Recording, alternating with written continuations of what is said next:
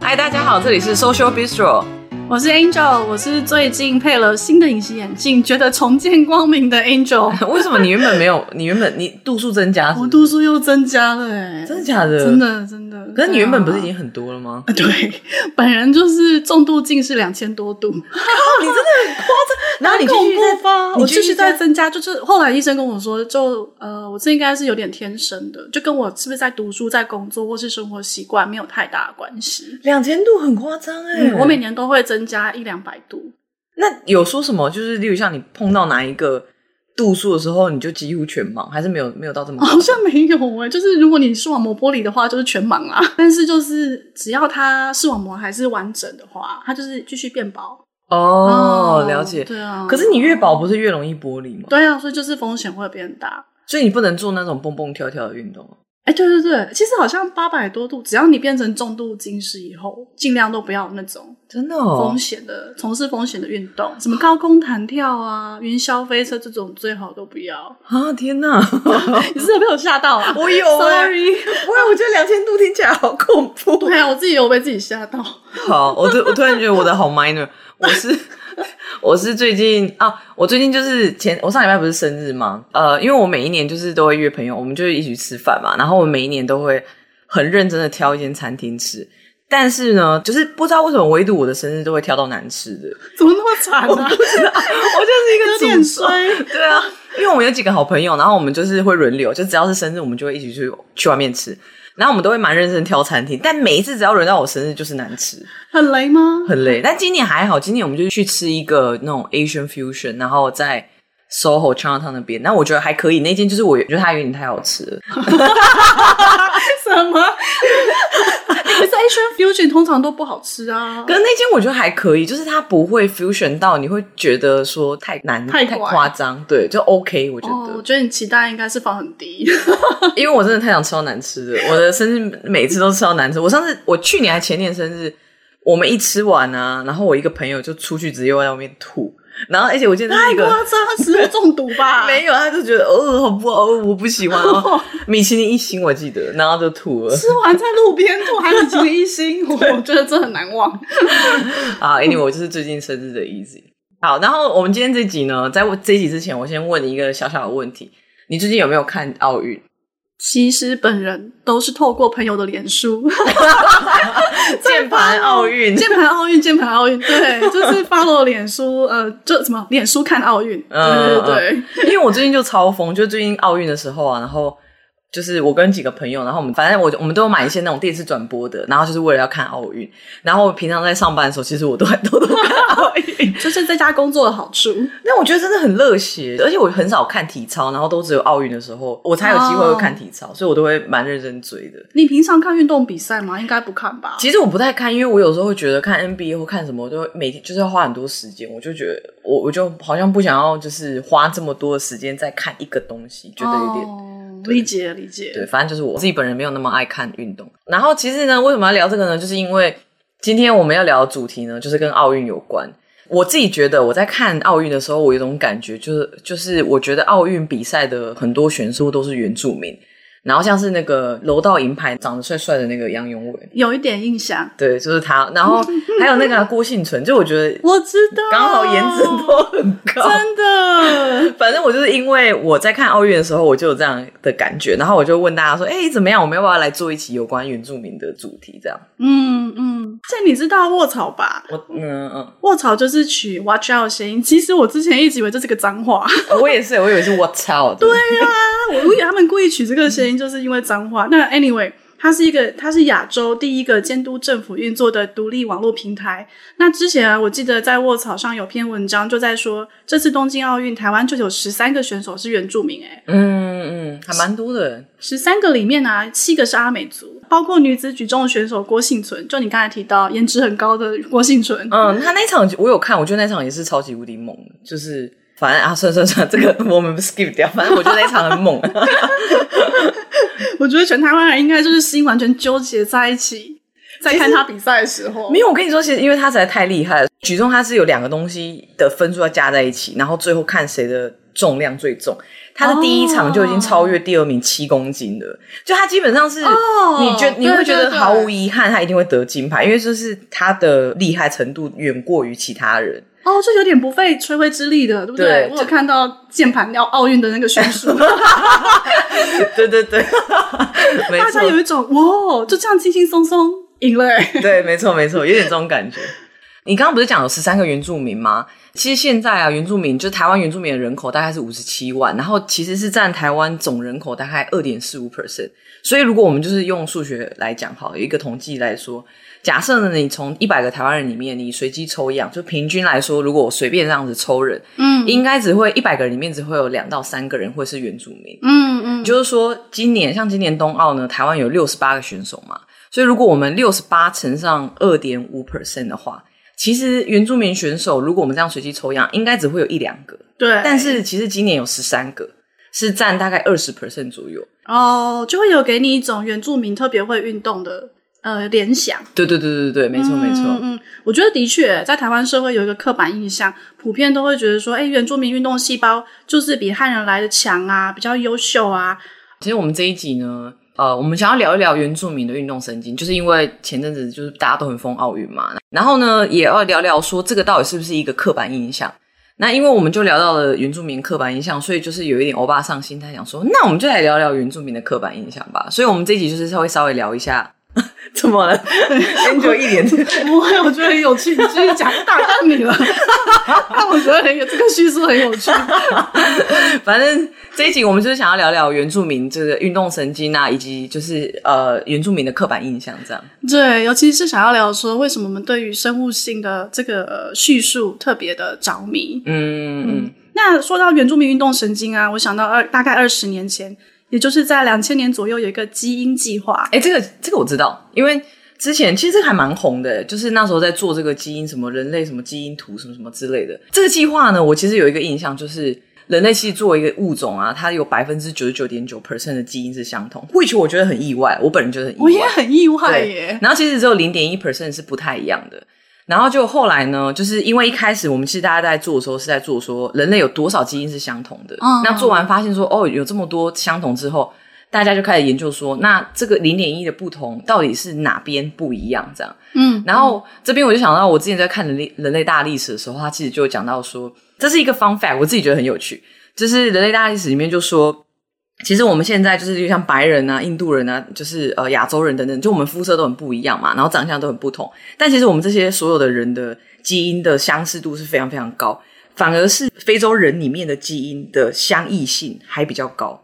就你懂吗？就是说，例如像我们住在亚洲、欧洲、美洲等等的，我们其实都非常的相似。相近。但是非洲里面的人类的基因其实比我们的变异性还要再更大。他们之间互相比较的话，对彼此之间的差异。远大过于我们跟欧美人，没错哦，是不是很有趣？哎、欸，真的耶！好，一个无聊的方法，但我竟然觉得非常有趣。哇，还好，我好怕你吐槽我，要吐槽还是可以啦。不用不用，那我们跳过这一趴。就是其实有些 Nature 杂志啊，或者像 Science 这一类的杂志，他们开始透过科学研究，嗯、呃，提出蛮具体的证据。嗯、那就是在解释说，不同种族之间的人具有生物差异的基因标志。嗯嗯，嗯，那这类的科学研究啊，就是在呃关注人类怎么样将人类分类的这些差异基因。其实这个听起来有点恐怖诶，我自己觉得。对啊，你不就是我刚才想吐槽你的原因啊。我觉得有一种会好像不小心就会有种族侵袭的感觉，就觉得我这个基因比较优秀，我要洗掉。对啊，这有点恐怖。啊、不错不错，你现在很有意识。哎，谢谢。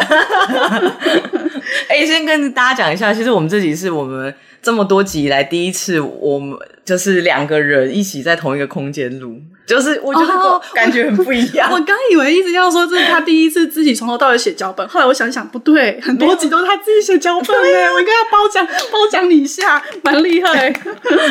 没有，我觉得一起录还是还蛮蛮好的啊。嗯，那其实我们要回到刚才研究啊，就像刚才一直讲的那样。很多时候我们会很习惯用生物基因去解释呃所有的问题，嗯、或是所有的差异，可是就忽略了社会结构这个很重要的因素。嗯嗯嗯，举例来说啊，呃，之前有一个还蛮有名的研究，嗯、呃，就会认为说非裔美国人有世界上全世界最高的高血压发病率。嗯，那这个研究一直都被视为说就是遗传嘛。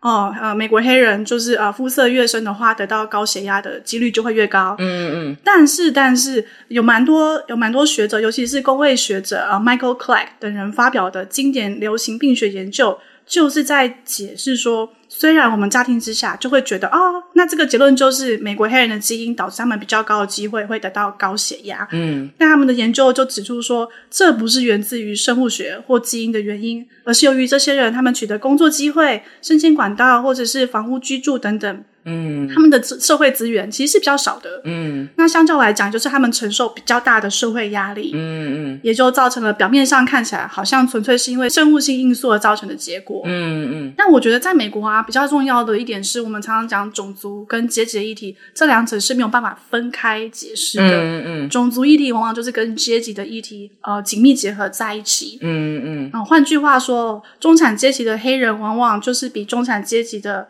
呃，白人承受更多的压力。嗯嗯，其实你说到这个东西，我就想到，就是我不知道你知道这个人，就是他是一个中研院的一个研究员，然后他叫做蔡有约。注意到他是因为我那时候在看相关的呃文章的时候，我就发现他做的研究还蛮特别，他是专门在做医疗社会学，然后他就一个很类似的研究，但是他是做在呃台湾的原住民上面。他们发现呢，兰屿达悟族的精神疾病几率或是比例。它其实是超过汉人六倍。那以前呢，都会解释说啊，可能是因为兰屿是一个封闭的岛，嗯，所以大家就会呃近亲结婚啊，然后所以可能就导致说这个疾呃精神疾病会比较多。嗯，但是呢，就是他的研究就发现说，其实呢，就是当你去说 OK，我觉得是因为基因的关系导致他比较容易会有精神疾病。其实你是把一个个人的痛苦缩小到一个分子里面，就是你缩小到这一个族群一个人里。对，但是其实你应该。站后面一点去看看，说是不是有社会架构的问题？就是例如像呃达悟族的人呢，他们可能相对来说，相对于汉人或是其他我们台湾岛的人，他的资源可能比较少，或者说他们那边的生活资源相较之下比较难取得，是，所以他们的生活压力其实是比较大一点点。那或许是因为这个结构性的问题，导致他们精神压力比较大，所以比较有容易有精神疾病。那我一开始。当初觉得说啊，是因为隔离的岛近亲通婚而导致的这个原因，嗯、可能就不是我们所想象的。呃，我们在做一些基因跟呃相关疾病啊，或者说某些就是社群的一些特征去做连结之前，要小心一点，因为它可能不是因为生物性的原因，而是一个社社会性架构的问题。这样，嗯嗯嗯嗯，真的。而且啊，我觉得蔡有月老师这个研究非常重要，他其实就是在反省台湾一九九零年代。这个之后，呃，有很多基因的相关研究跟原住民健康议题的研究、嗯、相互结合时候，最容易造成的盲点。嗯，单纯归因于说，哦，因为他们就是原住民，那他们的遗传或是他们的生物生物性基因有什么样的问题？嗯，你其实就是直接将这一整个族群，呃呃，问题化。嗯嗯，然后好像把他们抽离开台湾社会本身的脉络。嗯、对啊。嗯。那呃，我觉得这个最大的危险就是像之前一直讲的，很容易陷入种族主义的问题，嗯，将这个族群贴标签，嗯，有没有？我我简直先 知先知。然后，而且就是你讲到这个啊，为什么我们想要提到基因这件事情？就是因为我们刚刚就是想要讨论说，原住民是不是真的有一个基因让他们的运动神经变得比较好？其实在，在在之前，就是几年前四大运的时候啊，大家。就是大运的时候，我们台湾也得了蛮多奖，然后大家就开始在讨论，就是也在讨论原住民运动神经这件事情，然后就开始在聊有关这个米田堡血型。然后这个米田堡血型，它其实是类似像 A 型啊、B 型啊、O 型以外的一种血型系统。而且我每次看到米米田堡，我都会一直想到米血堡，因为那个田。米就是那个米血的米，然后田是那个田地的田。为什么会这样取啊？这个名称好有趣哦！我不知道，我觉得好好吃，只会想到好好吃就对了。对，好，反正这个米田保血型呢，就科普一下，就是二零一五年研究就发现说，这米田保血型上面有一种有一种蛋白质，它是可以让红血球带一些二氧化碳的一种蛋白质。然后他就发现说，就是呃米田保血型的人，他的血血红血球膜上面有比较多这种蛋白质。所以研究者就推论说，OK，如果你是一个米田堡血型的人，你应该可以容纳你体内可以容纳 CO2 的量会比较多，哦、oh，所以有可能是因为这个原因，所以很多印度呃 不是印度 哪来的印度人？对不起，马上来。那为什么这这件事情跟原住民有什么关系呢？大概三十年前呢，马街医院跟其他国外的一些学者，他们就有在研究这个东西，他们就发现米田保血型啊，其实在白人就是高加索人上面非常的罕见。就是白人就比较逊，不好说。但是其实，在东南亚国家就会比较多，例如像泰国有九点七，香港六点二，然后比例比较低的马来西亚大概有三 percent，但是台湾原住民却非常非常高。我们先讲台湾整体，台湾整体大概有七点三 percent 的人是有这个米田包血型，但是呢，卑南族就有二十一 percent 的人，很高欸、对，达悟族有三十四 percent，最高最高就是世界最高比例的是阿美族。八十八点四 percent，超级高，没错。所以这个其实就是后来就是在四大运的时候，大家就在说，会不会是因为呃阿美族的人很有很大的比例都是米田保血型，所以他们呃运动会比较好一点点。哦，这样的推论其实就很容易直接将天赋。比如说原住民这个族群的天赋直接画上等号。嗯，那随着科学的发达，尤其是现代社会、现代科技的发达，非常发展非常非常的迅速。嗯，那我们就可以常常看到这类的呃论述跟研究，比如说所谓的疾病啊、特征啊、基因之间的关联，好像就是密不可分。嗯，那我个人其实是很赞成做科学先进研究的。只是我们要避免说，在我们诠释或是想要嗯推论这些这类科学研究的时候，其实应该要避免将基因的某一个特色跟特定的族群进行标签结合。嗯嗯嗯，刚刚讲那个科学研究啊，就是他你没错，他的确发现说，OK，阿美族的人他有比较高的比例会是米田包血型，但是如果你直接就推论说。呃，我只是想点出一个另外一个逻辑上的一个可能会有的问题，就是你知道它有比较高比例的米田保学习，你但是这不表示说原住民会运动就是这个原因，这中间其实这个连接还是断掉的。你只能说，嗯，它比较可以容纳 CO2，但是这个东西下一步怎么连到运动，其实这这个是还不未知的。所以当很多媒体在讲说啊。原住民就是呃米田有米田保血型啊，他们的呼吸代谢很快，所以他们的运动神经就特别好啊。这其实是有一点点断章取义的感觉啦。所以回到刚刚呢，我们要问问的问题就是，原住民是不是真的运动神经比较好？如果我们以统计上面来讲的话，也许是因为毕竟呃大部分我刚刚讲二点五 percent 的人是原住民，但是我们参赛的选手是有大概二十 percent，但是这东西是因为原住民，可能是因为原住民这个。他们比较注重运动的发展，也其实也是有可能的，对。嗯、所以说，我觉得这个原住民的运动神经比较好。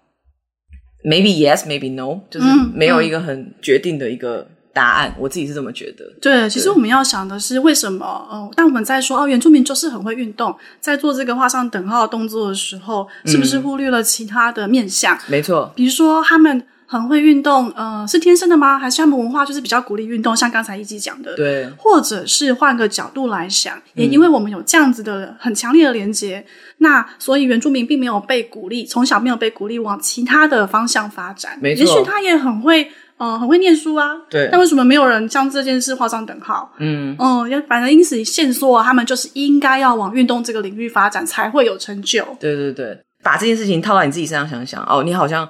当你出生成为原住民的时候，你就被好像有点被社会期待，说我就是要运动很好或什么的，但其实也是一个比较没有必要的一个，其实很奇怪的社会期待。对对对对对对，对，就像我们之前其实有一集围棋士。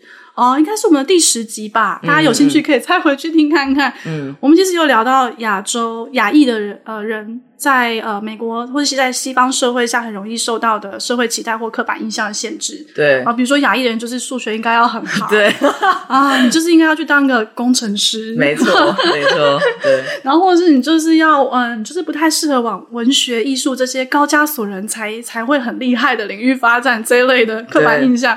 对啊，我觉得就是跟我们怎么样看待原住民，呃，有这些刻板印象的逻辑，其实是蛮像的。没错，没错，真的是己所不欲，勿施于人，真的。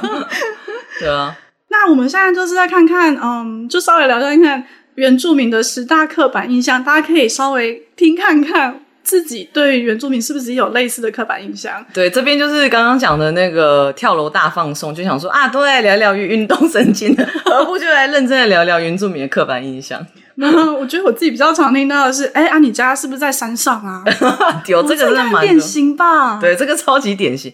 比较明显原住民标志的样子，他们就是通常都会住在山上，所以我觉得有这个刻板印象，某层面来说是统计导致的吧，就是你常常都是遇到、哦、媒体的呈现吧，对媒体的呈现，对啊，以致我们对于所谓的平地原住民很不了解，其实他们就在我们身边。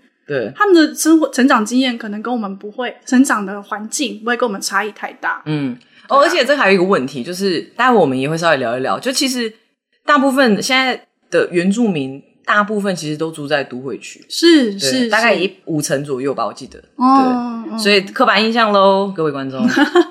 还有啊，刚刚讲到媒体嘛，那台湾综艺节目有一阵子是很常讲什么什么的啦，就是会模仿。呃，刻板印象中原住民讲话的方式，其实这个东西是在一个很有名的电影叫《报告班长》，我不知道你有没有看过，是在那部片吗？我不知道，他就我看到的资料是说，呃，就是《报告班长》这部电影里面啊，只要是原住民说话，他们一定会加上德拉的尾字尾，哦，所以后来呢，就从那时候开始，大家就以为说，哦，原住民是不是讲话后面会加的啦？然后，所以大家都用德拉德拉来模仿原住民。然后，其实这是一个超级超大误会。对，我跟你讲，大家想一想，这东西就跟你在美国，然后外国人只要看到你是亚洲人，就跟你说 “King Kong King Kong Chang”，一模一样，哦、就是这么烦，这是超干的。我非常杜烂听到这句话。他只要远远看到你是亚裔脸孔，就会怪腔怪调讲一些很怪中文。对啊，有时候根有时候根本不是中文呐、啊。刚刚刚那个应该是韩文吧？反正我觉得。真的是己所不欲，勿施于人。因为像这种这种什么什么什么的啦，就是原住民可能真的没有在使用，就跟我们没有在讲清葱清空呛这就是一样的，你知道？真的。对。还有，就我觉得蛮经典，就是啊。听说你们很爱喝酒，或者就是啊，你们超爱喝小米酒的啦。对对，哎，你结合刚刚那个，结合刚才那个刻板印象，对啊，还不错。其实他们没有只喝小米酒，就是爱喝酒，没有啦。我在乱讲一通。对啊，哎，一般喜喜欢喝酒，应该不会只喝一种酒吧？哎，这好算算，不要理我，这我把我自己讲出来。我觉得我们汉人也蛮爱喝酒的啊。其实我觉得还好哎，因为我通常跟白人或者是说非亚裔的人的同事出去喝酒。我发现亚洲人的酒，至少我观察我的观察，真的比较少。Oh. 而且我有很多的亚洲同事，就是我们大家一起去喝酒，跟白人同事一起喝酒的时候，他们会在酒吧里面点可乐，或是点柳橙汁。哦，oh. 然后我就觉得有一点哦。Oh. 我觉得这指标是偏文化，其实跟你是什么族群没有绝对的关系。哦，你就是文化。对啊，因为像日本跟韩国，他们的喝酒文化其实也很兴盛。哎，你说的非常好，跟台湾比起来，对啊，对啊，所以可能只有台湾人比较没有下班后喝一杯的这种文化。对，还有中国啦，就是我，我中国也没有吗？对，对我刚刚说那个点，呃，可乐跟柳橙汁。都是中国同事，啊，所以你要说原住民爱喝酒，Come on，白人也很爱喝酒，对啊，超会喝的，对，没错。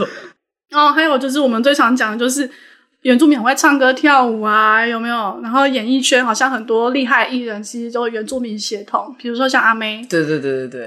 可是我觉得这东西啊，就是我觉得这压力很大哎，这种感觉就跟。大家都觉得台南人会讲台语是一样，就说：“哎、欸，你们台南人是不是就会讲台语？” 我就是这个刻板印象下的受害者啊！真的哎，哇台语丢西就暖啊暖。哎、欸，我觉得你台语比我还烂。然后就是这个云林人，然后我上台北念书的时候，所有人都说云林人就是。很会讲台语啊！啊，你们那边是不是混黑道？哎、欸，我觉得超多偏见的，我天哪！对啊，我觉得大家真的是己所呃己所不欲，勿施于人。我连话 我连话都说不清楚。对，我觉得今天的 keyword 就是这个，真的，对吧？要不然你来讲几个好了。好啊，我觉得比较扯的是，有人会问说：“哎、欸，你们会不会纹面啊？”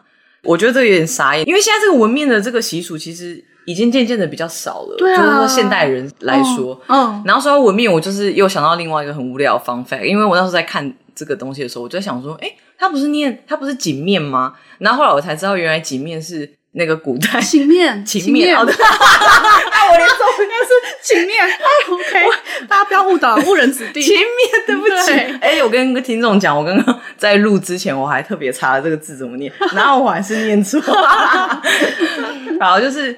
我以前都想说，那不是情面吗？然后后来我才知道，呃，以前其实真的叫情面呢，就是以前会说啊，那个原住民的情面。但是后来是因为情面，其实在古代来说是指说你是犯罪的人，然后他在你脸上刺青啊，就是让大家知道说你是一个罪犯。对。然后诶，其实这个就是另外讲一下，我们第三集在讲那个刺青的时候，我们有讲到就刺青跟犯罪的这个历史脉络，然后还有刺青现在是怎么刺身化。好，这是题外话。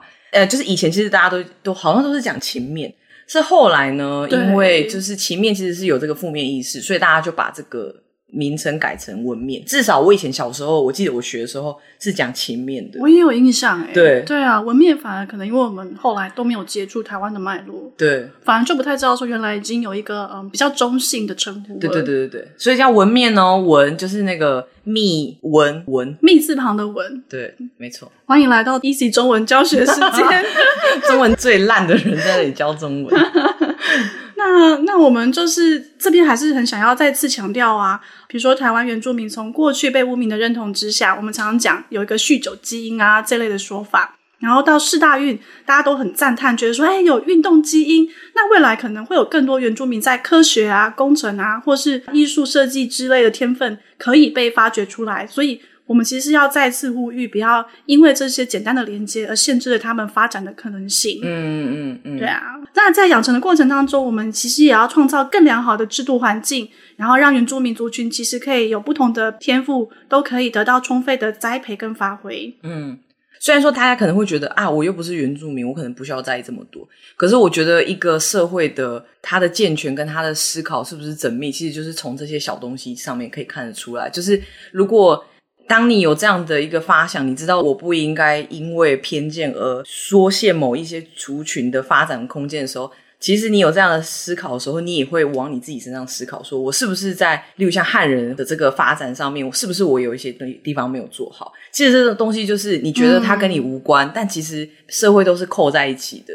所以虽然你可能会觉得我是汉人，我不需要在意原住民的发展。但是这个东西就是环环相扣，嗯、um,，anyway，我就是这是我自己的感觉啦。其实就是像 Easy 讲的，呃，这个社会的资源是有限的，那最理想的方式就是让这些资源都可以更自由、平等的分配到每个族群身上。嗯嗯嗯。那现在我们就是稍微科普一下，大家可能不清楚原住民、台湾原住民的一些状况啊、呃，比如说根据原民会二零二一年七月统计数据显示，目前全台湾的原住民人口。总共有五十八万人呢，而且其中有将近五成的比例哦，就是二十八万人左右是住在都会地区。刚才一集前面有讲，对啊，对啊。除此之外，大家可能就觉得说，其实原住民好像融合在就是台湾社会已经蛮好长一段时间，好像他们已经找到一个属于自己的一个定位。但其实呢，呃，你从很多的数据统计里面也可以看到。其实原住民还是处在一个非常不安定跟边缘化的状态。嗯，我们就举个例子来说好了，台湾原住民跟就是台湾汉人，他们的平均寿命其实差了，就是好几年来哦，都是差十岁。天哪，很大很多哎、欸。对啊，十岁很多。就是台湾人大概是八十呃八十出头吧，就是平均寿命，但原住民只有七十出头而已。嗯，所以其实你在想哦，这东西会影响很大。我们就举个例子来讲好了，退休的年纪。退休年纪可能对于假设我们汉人好，我们觉得我们都活到八十几岁，平均来说，嗯，那我可能想说，OK，我六十五岁退休，那我可能还有个二十年，我可以去规划我之后要做什么。是，但对于原住民来说，首先他的人生可能如果他只能活到七十几岁的话，他要工作到六十几岁，等于说他的生命有七分之六的比例都在工作上面，然后他结束之后呢，他可能呃经济也不一定很稳定。我觉得这个东西我自己觉得蛮 shock 的。然后还有另外一个我很 shock 的一个数据是。原住民的婴儿的死亡率是其他全体国民的两倍，两倍很高，非常高，真的，我真的很意外。呃，就其实呃，大家就是要稍微思考一下说，说当你觉得原住民好像在台湾社会已经找到一个自己的定位的时候，其实你不妨去看看某一些数据，才真正显示原住民境况。他们可能条件没有到这么好，医疗品质没有这么高，是，所以导致他们的呃死亡率，婴儿死亡率比较高，他们的平均寿命也比较低一点点。那这有可能，我自己认为是有可能，也是因为他们原本的原生的部落，可能他们的资源比较少一点点，因为毕竟在山区，这也可能导致越来越多的原住民会想要往都会区去移动。就是你可能这件事情你会觉得很自然，啊大家就是往一个资源比较多的地方前进，但是你有。你要去想看看，他们的支持系统都在原本的地方，是他们必须要为了得到更多的资源，要移到西岸这边，呃，就是也不要讲西岸，西岸听起来好像 LA，好像美国哦，移到都会区这边来。那其实这东西也会造成蛮多的压力。对啊，其实我觉得我们身为移民都蛮可以理解的。对，真的。对啊，比如说选择离乡出走，那觉得说，哎，都会区就是。更多的机会，对，那这些原住民部落的长辈或是这些族人或多或少也是为了自己的决定其实要承受蛮大的风险。嗯，对啊，比如说他们离开部落，就表示说他们虽然有更多的工作或就业机会，可是也代表着他们在另一方面要付出很大的代价。对，对啊，然后对个人的心理层面上压力其实也是蛮大的。对，其实真的就是我们啊，我自己觉得。完全就是我们的 写、啊、写照。其实老实说，我在组织这个脚本的时候，有很多的部分跟我自己 relate。因为像我刚刚讲刻板印象的部分，我就会觉得，就像我刚刚讲，我身为台南人的的这个刻板印象，我觉得我有点同理这些事情。然后甚至是他们必须获得更多的资源而离开自己的家乡，到别的地方去打拼。我觉得这也是来美国的原因嘛。嗯嗯。所以我觉得就是见微知己。当你在台湾的时候，你去看看那些原住民，你可能会觉得这跟我很远。嗯。没有太大的关系，可是其实，当你例如像我好了，就是当我跳出台湾这个环境到别的地方的时候，我就会发现，我其实可能在白人眼中或是美国人眼中，我就是他们眼中的原住民。真的诶，真的，我们就是比较落后啊，对，然后没有那么现代化，对，所以其实这个东西就是呃，我我后来觉得，因为可以跳出来这个环境，然后意识到自己可能是。比较没有资源的那个人的时候，我再回去看原住民的很多议题，我就会觉得其实也是跟自己有对，没错，跟自己也是很相相关。我觉得就是千玺的经验，呃，打开了我们的视野。对，没错。嗯，还有可以同理其他族群经验的部分。没错，没错。对啊，那呃，大家知道“原住民”这个词其实是一九九四年才开始使用的吗？真的，我不知道哎，我以为一直都是用原住民的。其实我们小时候好像大家都是讲华纳，哎哎，你忘记了吗？小时候对啊，而且还是讲山地人。可是你这样讲，我有印象，我爸妈，我爸妈会讲这个。对啊，小时候啦。然后这个其实是嗯，怎么讲？就是在日记、嗯、日志时期以来，我们都是讲说什么生番啊、环纳啊这类的。嗯。所以这些人就被视为像飞禽走兽，不像人，就不是一般的人类感觉。嗯、对对对，他们没有法律上的人格或地位哦。嗯嗯，那原住民的证明运动最早是由台湾原住民族权益促进会，他们是从一九八四年开始发起这个原住民族正名运动，那一直到一九九四年八月一号，经过国民大会修宪后哦。然后才把这个具有贬义的山包修正为原住民。嗯嗯嗯。嗯，那一九九七年的话，才进一步将这个具有集体权属性的原住民族这个词写进宪法里。我觉得还蛮近期的耶。对，其实我有一点意外，居然是这个快两千年的时候才发生的。对啊，所以其实我们八零年代就是我们的小时候，真的听到的都是具有贬义的呃那些称呼。嗯嗯嗯。但我记得我长大的时候，我的确有印象中是。呃，关于原住民的名称有改变，但是因为我年纪太小，我没有太大的印象。我只记得之后往后是叫原住民，因为小很小很小，真的很小的时候，因为我妈妈的爸爸，嗯，他其实是从台东来的哦，所以其实我很小的时候，我每一年就是我妈她就会带我回台东。那时候可能因为会接触比较多的，就是那时候台东那边的原住民，所以我有印象，我妈。在那个时候还没有被证明成原住民的时候，我爸妈会讲环纳，可是后来我爸妈不会再讲这个东西，因为知道说这个东西有贬义。对，对，我只是要 回顾你的童年回忆。我不知道你小时候回台东哎、欸、对啊，而且很，我觉得很酷欸，因为那个那个地方就是它有点像是一个小小的三合院。哦，然后然后很很中国式的感觉，就是你三合院的那个正堂一进去一定是一个灵堂。那那个不叫灵堂吧？那叫神明厅吧？我不知道那个叫什么，反正就是 可能是神明厅。神明厅吧。然后他会有一个安排，就是说这一间的右边要住谁，左边要住谁，哪边要住，就是那种非常很传统的哦。然后那时候我记得我们小时候都要去砍柴，然后我们是你吗？就是小朋友就会去那边捡柴、啊，去玩啦。哦、对，然后就帮忙我们捡那些柴火。然后我们要洗澡的时候，就要有一个人烧水。对，我们不是烧水，它是一个很特别的系统，就在那边烧那个烧柴啊，烧柴。然后那个水会直接倒到那个浴室里面去，但外面必须要有一个人烧柴。然后煮饭也是，Oh my god！煮饭后来变成瓦斯炉，可是我记得最一开始的时候好像还有那个灶啊，好想聊这个，因为我外婆家就是个典型的三合院啊，真的哦，对，也是在云林。然后我们就是回去小时候还有那个记忆，就是他们的确有个很传统的炉灶，嗯，所以做那种过年过节什么什么做柜啊那种，他们都是用最传统的方式，嗯、就是劈柴，然后用那个木材添火生火方式，嗯嗯嗯，做出来就是不一样。真的、哦，不是我在说，蚂蚱也是这样，但是好像超级离题耶，好想吃看看哦！天哪，超级离题。好啦，其实这一集呢，啊、呃，因为我本人前一阵子就看了超多奥运的，然后所以我就是开始在想说，哎，原住民是不是真的运动神经比较好？然后我就开始在看这个基因跟这个社会学之间的关系。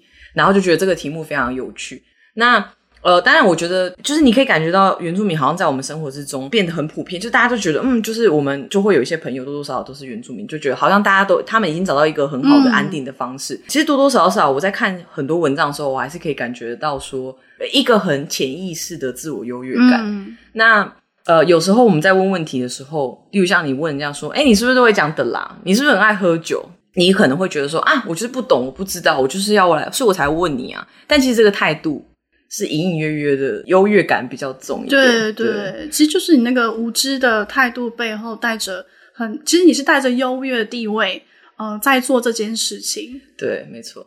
其实我觉得我在做这个 podcast，现在已经做到十几集，我觉得我最大的学习其实是这个，好感人哦，孩子长大了，没有长大了。就是因为我以前也会常常觉得说啊，我不懂，我不知道，我就是就是要来问。可是我觉得我就是虽然说我不是说我未来不会再做一模一样的事情，可是我会更自我觉察说，我在问这个问题的时候，我是不是带着一点点隐隐含的一些优越感？就是啊，我今天就是来了解你的文化，你来告诉我你的文化是什么，而不是说我自己先主动 approach 理解这个东西，有问题我可以再问。就是不一样的差别，是，不是觉得我长大了？有，我觉得非常的感动了！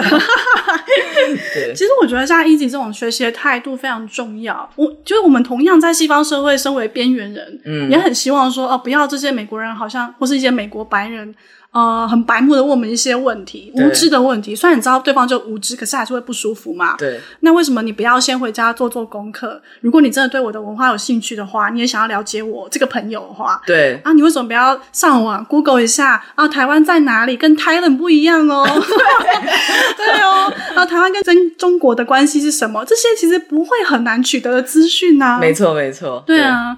那说到这边呢、啊，我们也是想要顺便宣传一下，最近有一部公式制作史诗级的《斯卡罗》。嗯嗯，嗯。那这部电视剧其实是根据历史小说《傀儡花》改编的。嗯。就是在讲一八六七年发生在恒春半岛，呃，当时是那个排湾族部落的历史事件。嗯。对啊，那那个时候啊，呃，那个地点还被称作廊桥十八社。嗯。那因为它是。呃，我们穿越巴士海峡非常重要的途径，嗯，很多的商船在当时没有经过部落同意之下，就会随意的靠岸，随意的进出，嗯嗯嗯，所以引发了很多很多部落本身被外邦人入侵屠杀，哦，呃，造成许多死伤的悲剧，嗯嗯，那也是日后呃在这个地方冲突不断的导火线。了解，对啊，而且我觉得非常悲哀的是，一百多年前原本是原住民部落居住的这个地方，全部现在全部人都搬走了。就那个地方本身，现在再也没有原住民住了。嗯，对啊，大家有兴趣的话可以去看哦。嗯，最后也是呼应这个斯卡罗这部影集，呼吁大家可以多多关注台湾史，然后还有原住民的历史，因为它其实也是台湾本土历史很重要的一块。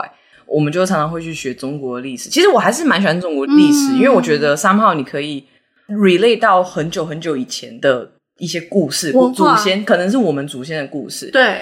那但是我其实觉得，呃，台湾历史本身也蛮重要。例如像我其实在纽约有有跟一些朋友就办一些在做这种台湾艺术史，就是想要了解说、嗯、台湾那时候在日治时代的时候，什么样子的环境之下去培育这个这些艺术家，然后一直到国民政府来台的时候，这个艺术的变迁变成怎么样，然后怎么去影响这个艺艺术或者说美术的发展。你就把它做一集啊！我觉得这个很有趣啊。是吗？你觉得很有趣吗？因为我对艺术史超级不熟。哦、oh，其实我觉得是还蛮有趣的，但总之我我不知道，我可能就是来了美国之后，我就突然之间对台湾这个土地的连接感变得更强，嗯，然后就会想要再更多了解。然后因为我自己，我爸爸是一个画家，所以我就有一种想说，哎，他对我来说是一个很呃垂手可得的一个资源，可以去理解美术史。因为我爸其实也看蛮多这方面的书，嗯，嗯，然后就只是在讲说我自己也有这样子的一个感触了，对啊。哦哦哦，那最后最后我们就是要再强调一下，